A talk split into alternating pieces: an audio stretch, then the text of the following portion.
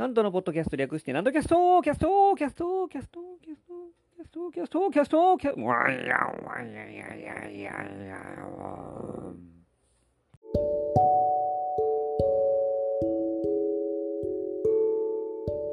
はい、皆様ご機嫌いかがでございますか上方講談界の宮根誠司こと、旭堂南斗でございます。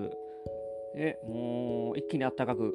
なりまして、びっくりするぐらいでありますね。えー、大変なもんでありまして。何が大変かというと、花粉症です。もう辛いです。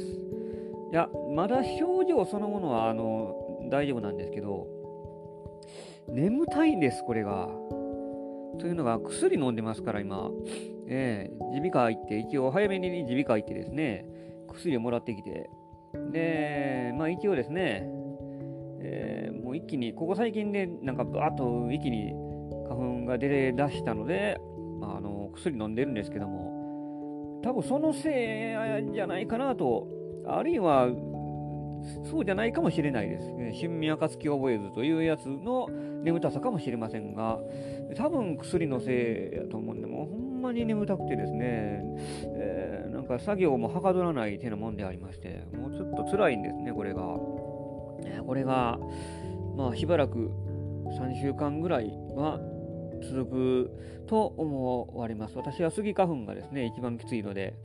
ね、ぐすぐす言いながら今日もお話ししておりまして、うん、まあ、まあ、ヒノキもですね、ちょっと多少あるので、まあ、しばらく、もう本当に春はですね、どうも苦手なんですね、私は。えー、冬の寒いのも嫌だし、春春も嫌だし、えー、秋は寂しいしね、えー、夏しか愛せない、もう再三申し上げておりますけども、ね、そんな私の、えもうすぐお彼岸でありまして、えーえー、暑さ寒さもなんてやらということで、えそんな言うておりますとですね、もう洗濯機がですね、もうちょっとダメになっております、うちの。えー、もうかなり悲鳴を上げております。13年使ってるんですけども、使いすぎやった。ね、13年も使ってるんです。もうあの自動、全自動洗濯機ですけどね、一応うちの、えー、あの今、今、どこでもそうですよね。えー、本当はそういう歌い文句のはずなんですけども、もううちの洗濯機、長いこと、もう、ここ6年、7年ぐらいなるんじゃないですかですかね。全自動じゃないんです。時々止まってですね、ピピピピピピピってなんか悲鳴を上げてですね、でそれでボタンを押して、えー、蓋を開けたらまた動き出すんです。えー、そういうのが、まあ、それ、だから、ほったらかしにできないんです。えー、かまってちゃんの洗濯機のようでありまして、えー、ほったらかしにできないと言いながら、まあ、しばらく、えー、無事にずっと使ってたんですけども、もうここ最近、脱水したら、もうなんか、全然ダメなんですね。この脱水がうまくいかない。えー、洗濯機開けたら、なんかまだびちゃびちゃのまんまやというので、もう一回、なんか脱水2、3回せなあかんっていうのもんでありましてですね。うん。前、半年ぐらい前から、その調子が続いてて、悪くなってですね。えー、買い替えなあかんなと思ってるんですが、まだ使えるやろうっていう、えー、この貧乏な根性があれで、えー、まだ使ってるんです。そして、半年経って、今、もう、ここ数日、最近、もうほんまに、悲鳴を上げて、止まって、はまたボタンを押して、えー、で、そしたらまた止まって、ビビビビビビって言ってね、で、またボタン押したらビビビビビまた止まって、ろくに動き上がらないんですもう、うん、ちょっとね、さすがに修理に出そう。もう13年だって修理に出すやつもいないですけども、えー、買い替えなあかん。これもう憂鬱なんですよね、これだから。何が憂鬱ってあれですよ。それを新しいのをお迎えするために、もう部屋中全部片付けて、その運び出すスペースを空けないといかんっていうのが、これがもう大変なんです。えー、この間の、えー、去年か、やったかな、洗濯機じゃなかった、冷蔵庫をですね、えー、お迎えした時も同じ、え、だったんです。部屋をの、もう、もう一人暮らしで、ワンルームでありますから、狭いんです、うちは。で、それに加えて、物がどんどん溢れ返っておりますから、うん、もう人間が歩くスペースも結構狭ま、えー、通路が狭いんですだからね。えー大変で、そこへ来て、もうギリギリのスペースで運び出す、えー、もんですから、洗濯機もですね、冷蔵庫もそう、えー、この間冷蔵庫で、えー、それがもう大変なんです。でも、まあ、作業する時間はほんの10分ぐらいで、えー、済むんです。でそのたった10分のために全部、もう、物をのけて、えー、あれして掃除して、掃除もするし、えー、物結構、なんか溢れて、えー、その物をどけるにしても、どけるスペースすら、どこにやったらええねんっていうぐらいのあもんでありますから、えー、大変なんです、これもね。布団をひっくり返したり、何やしたり。ねどうでもいいんですけどね、こんなこと。ああ、いや、何よりね、で、値段しますしね、洗濯機はあった。えー、冷蔵庫、洗濯機、三種の神器なんて言いますけどね。えー、あと何や？冷蔵庫と洗濯機と、何？テレビかな？テレビじゃないよな。いや、テレビかなまあ、ええわ。えー、テレビは今、もうあってもなくてもいい存在ですね、この世の中。まあ、あとはエアコンですね、だから、そういうのね、考えたら。エアコンはさすがに手とないと、えー、困りますからね。うん、その辺が、やっぱり壊れると、うん、もうね、猶予がないですからね、毎日の生活のもんですから、一回壊れると、もうすぐにやっぱり、もう電気が走らなあかんぐらいのもんでありますけど、急ぎの用事になりますからね。うん、いや大変ですよ。ねまあそんな言いながら、えー、これから春を満喫する、うん、桜が咲く頃でありますからね。で、この間ですね、えらい前置きが長くなりましたけども、えー、くだらん話ばかりしてます。あ、そうそうそう。そうなんですよお相撲が始まったんですよ。いよいよね。もう大変ですよ。もう忙しいですね。えー、本当に。あのー、正代が弱いですね。やっぱり大関の。えー、連敗スタートになって。うん、もう負け越すだろうと、もうなんかこの時点ですでにもうダメだろうという雰囲気が漂い始めて おります。えー、えー、大関陥落は時間の問題と言っても良いかもしれません。えー、照ノ富士頑張ってほしいですけどね、やっぱり、えー、やっぱり横綱ですからね、えー、苦労してあんだけ這い上がってきた横綱ですから、それでも2日目にもう敗れてしまいましたから、えー、で対照的に御嶽海、えー、これが本当楽しみであります。えー、一番大関も昇進して初めての場所で調子もいいでしょうし、うん、でまた大阪場所ですからね、これね、ほんで我々にとったらもうたまらないですよ。2年ぶりの大阪場所ということで、えー、2年前は確かお客さん入れてなかったんじゃないかな、どうやったかな。えー、2年前言うたら2020年ですよね。3月やから、まあ、ギリギリどうかなっていう感じでした。だから、お客さんも入れてたんかな。いやそれでもね、やっとなんか戻ってきたなという感じがしますから、嬉しいですね。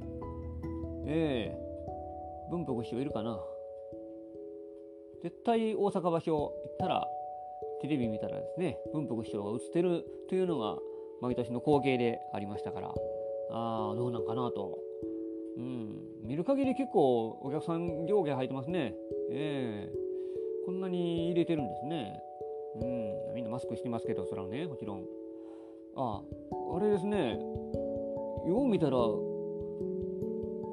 力士はもちろんそうですけども、その、土俵下に控えてる行司さんとかあと審判の人特に審判の人なんかマスクした方がええんちゃうかと思,、えー、思うんですがマスクはしてなくてあと、えー、なんだ呼び出しの人かなその力水をなんか与える人、えー、かこの人呼び出しなんかな一応ななんていうかな、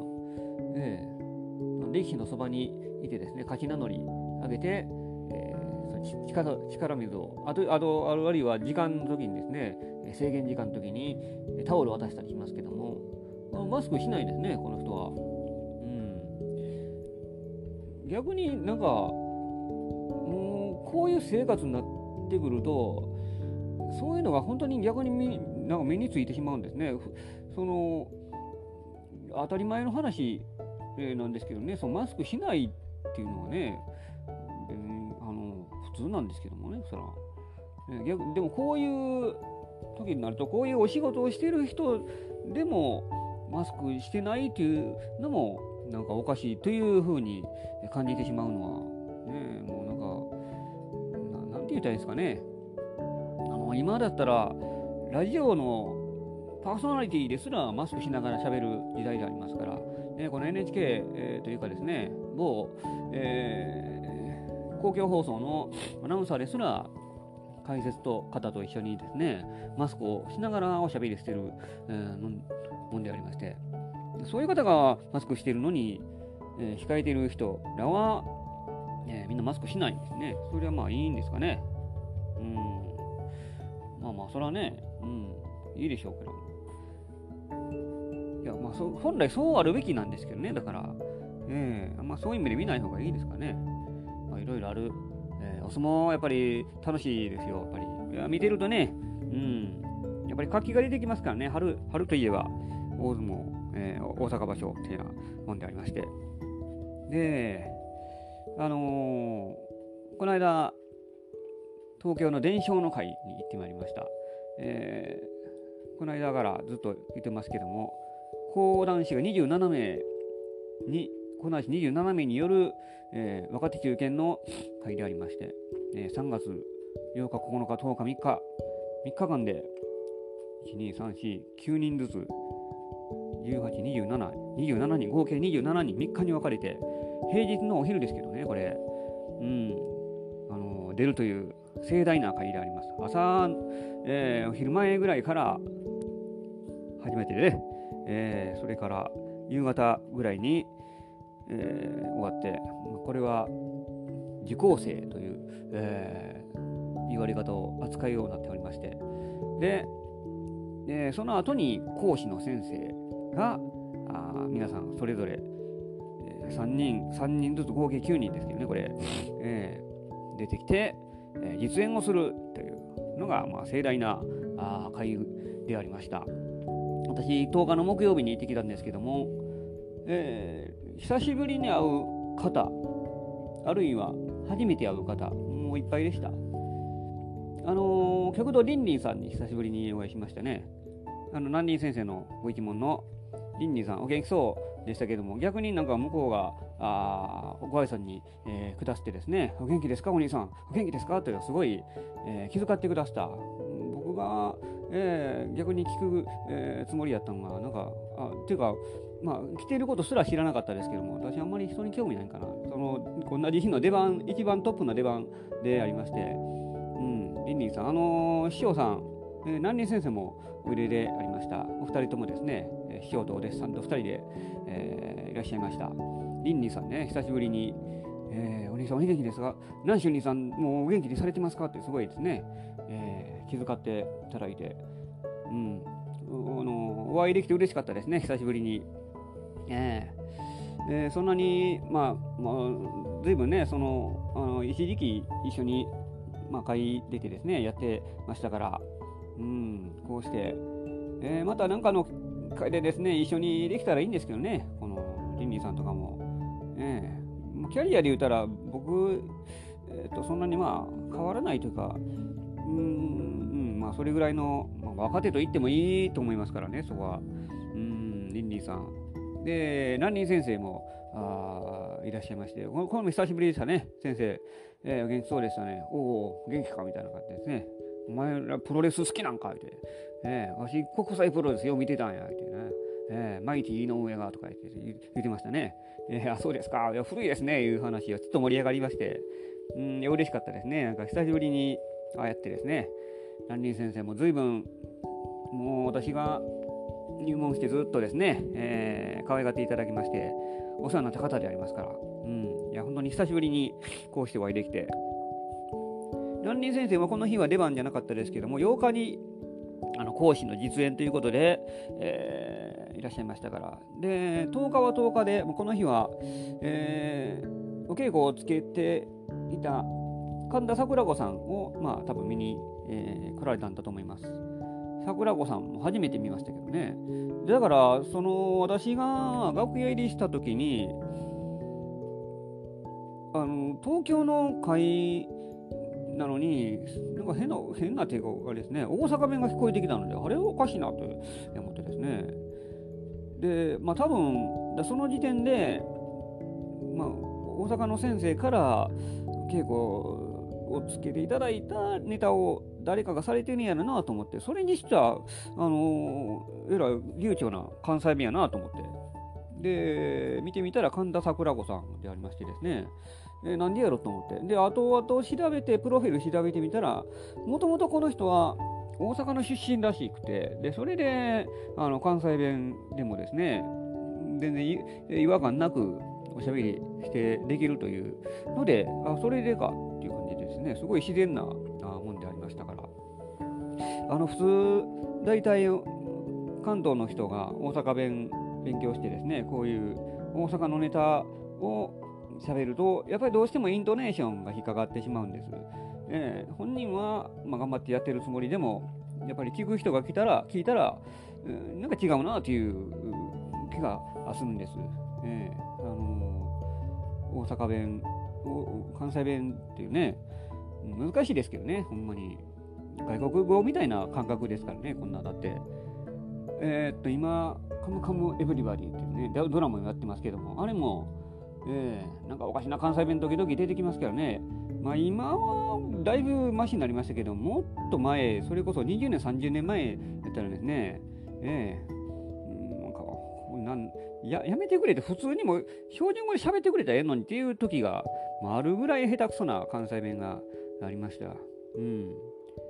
関西弁、うん、もう下手くそやな。下手下手くそやな。ななんていうかな。急に、ええー、あの真似できないですけど。そうそうそう。そそんな感じで。えー、桜子さん。私初めてお会いしましたけども。うん。で、楽屋もですね、男と女と一応分かれてますけども、女性の楽屋の方がめっちゃ広かったですね。なんか向かいに通路挟んで向かい側が女性の楽屋があったんですけども、えー、この男性の楽屋の1.5倍ぐらいありましたんで、えー、えー、なと思って いや、面に、面に広広いからええってもでもないですけどね。うん、いや、私、だからこの日出てたのが、女性の公爵士6人かな？そうです、6人。男性が3人ですね。で、その前の日見ても、男性、前の日の方が少ないな。男性の公爵士2人、女性9人。へえ、そうか。ああ、8日はまあでも半分、半分ぐらいかな、大体。うん、でこうしてみると、もう、あの中堅、若手というぐらいのキャリアの人は、もうこれから入ってくる人はもうどんどん女性ばかりになってきてますから、もうそうなるんでしょうね、おそらく。女性の天下のようになってきてますから、我々がもう気を使うぐらいであります。え、前田さんが結構こういう時大変ですけどね。着物畳もうにも女性の着物ですからその女装の着物の、ね、お手伝いとかもできないですし女性もの畳み方また違いますからなかなかどうすることもできないなというようなものであります。まあ、その言いながら前田さん入ってくる前田さんもみんな女の人が、えー、多いですから、それはそれでいいんでしょうけども、私の前の出番が宝井金閣さん。うん、お会いしたことあったんかな、えー、金星先生のところの、えー、金閣さん。えー、まあ挨拶だけしましたけどね。うん、で、私は12時45分に出てですね、出番で。でその後が神田蘭さんです。えー、ランランランラン神田蘭っていうね、自分でいつもつかみのようにやってますけども、あ同じようにやるんかなと思ったら、ランランランラン神田蘭ってやるんかなと思ったら、私で終わって、で、入れ替わりで、えー、出ていてですね、普通に喋ってましたら、あれそうなんやと思って、えー、案外、案外そういう時は普通なんかなと。ああテレビとか放送用でやるときはもうちょっとね、明るい感じでやるんでしょうけども、うん、割と、でも落ち着いた感じですね。私はもう緊張してどうしようもなかったですね。もうドキドキしながら、あの出番前のもう、なんかずっと落ち着かない感じで、えー、そわそわしてました。いやそこへ来て、知らん場所で、えー、本当に知らない人ばっかりのあところでやりますから、えー、楽屋もですね、その、私の知らない人も結構多いですからね、うん、さっきの桜子さんもそうですし、えー、そこへ来て桜子の、えー、妹弟子の何やらですとかいう挨拶されましたから、あの妹弟子の方が2人ほどいた。名前覚えてないです。すみません。ええー、うん、あ、そうそうそう。ね本当に。そういう方が、神田の一門の方がどんどん人が増えてる印象がありました。で、神田蘭さん。で、高田辺良学さん。良学先生。えー、キャリアどんぐらいなのかな、まあ、お弟子さんがいらっしゃいますからね、えー、お弟子さんが田辺良天さんという方でありまして、まあ、それも最近知ったんですけども、あ、お弟子さんいるんやと思ってね、初めてお会いしました、田辺良学さん。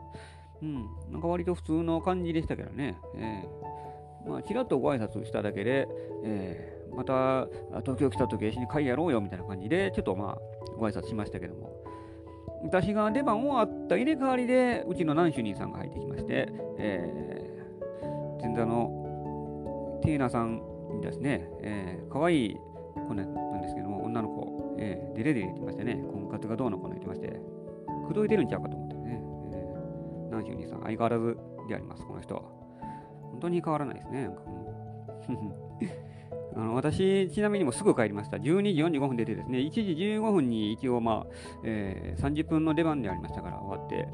で、着替えて、もう1時半ぐらいには会場出てましたから、もう帰んのって言われましたね。うん、まあ、まあ、せやろなと。何しに来たんやっていうぐらいの速さで帰りました。ダットのごとく。えー、あの、この後のですね、講師の先生の、えー、のも、まあ、勉強、まあ、した方がええっちゃええんですけども、まあ、いかんせんそうやって楽屋がそんなに広くないですし、で、まあ別に用事ないしなと思ってですね、えー、早く帰りたかったんです。次の日もちょっと朝から、えーまあ、お仕事があったので、もう帰ってやろうと思ってですね。で、もう大阪帰ったのが5時半ぐらいでありましたから、あっという間でした。うん。もう本当に、ダットのごとく、えー、帰っていきました。うーん、なんか終わってしまったら、本当に、えー、あっという間だったんですけども、も始まるまでがもう、そわそわしますね、こういうの。お客さんも結構多かったですね。ね大きな会場で、えー、まあ、あの、キャバの半分ぐらい、半分ぐらい、え、でのお客さんだったんですけども、うん、平日のお昼にかかわらず、本当にたくさんのお客さんで、えー、ありがたいことでありました。うん、温かいお客さんばかりで、ええー、よかったですよ。うん。勉強になりますね、こういうのは。あのー、えー、っと、逆に、この間、あのシンクさんが出てたあの道楽亭の会、えーまあ、あれ聞いてるとですね、もう少ないお客さんだったんですけども、うんともすんとも言わないというお客さんだったので、ああいうのはさすがにきついなと思いますね。いくらそのああの東京と大阪でまたね、反応と結構違うもんですけどね、えー、東京のお客さんは結構じーっと聞いてる感じなんですけども、大阪でそれされると逆にそれはそれで辛いなという、えー、何の反応もないやんっていうのがね、えー、大阪でやってんのなんでこんな違うねんっていう時がありますから、それがその時の道楽亭の会だったんで、あれはやりにくかったですね、本当に。シャキッとせえよって なんか逆切りしそうになるぐらいの、えー、時がありました。まあ、そんな会をなんとか終えてですね、今日はぎょうさん喋ってるな、なんかそんな、えー、ことを思いながら、伝承の会というのを、なんとかあの終わることができました。まあ、これがなんか一区切りついたかなという感じがあいたしました。ね、今日はそういう、えー、お話を、えー、前半なんか無駄話多かったら洗濯機の話とか絶対いらなかったらですよね、えーえー、そういう話でありました。ちょっと長めに話したつもりでありました。はい、えー、3月であります。まあ、皆様、体調にはお気をつけくださいませ。えー、花粉症の方も十分に気をつけてくださいね。えー、以上でございます。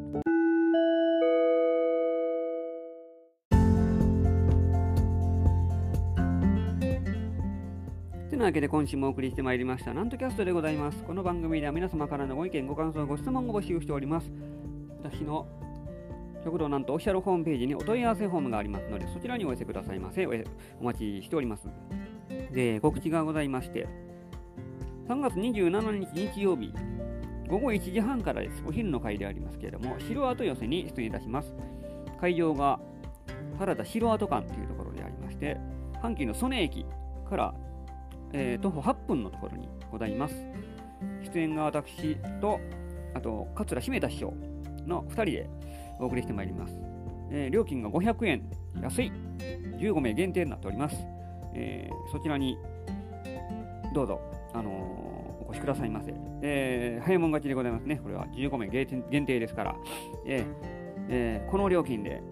え、落語と講談が聞けるというのはなかなかお得だあと思います。はい、えー、体城跡館、こちらに、えー、ぜひぜひどうぞ。そして次の日、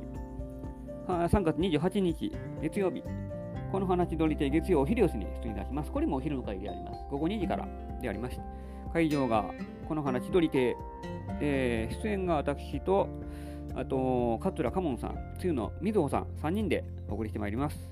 前売り1000円、当日1200円となっております。で、まあ来月になりますけども、4月3日日曜日、これが、極度なんと講談でからほり、私の一人の講談会を行います。会場が文化伝承協会の和室となっております。地下鉄の抹茶町降りてすぐのところにございます。私が講談3席、えー、おしゃべりいたします。前売り1500円、当日1800円となっておりますので、えー、少し、ま先かもしれませんが、あまあ、言うてもですね、あっという間になりますから、えー、日曜日のお昼、ぜひぜひお越しくださいませ。お待ちしております。というわけで、今週もお送りしてまいりました。次回もお楽しみにお相手は極道なんとでございました。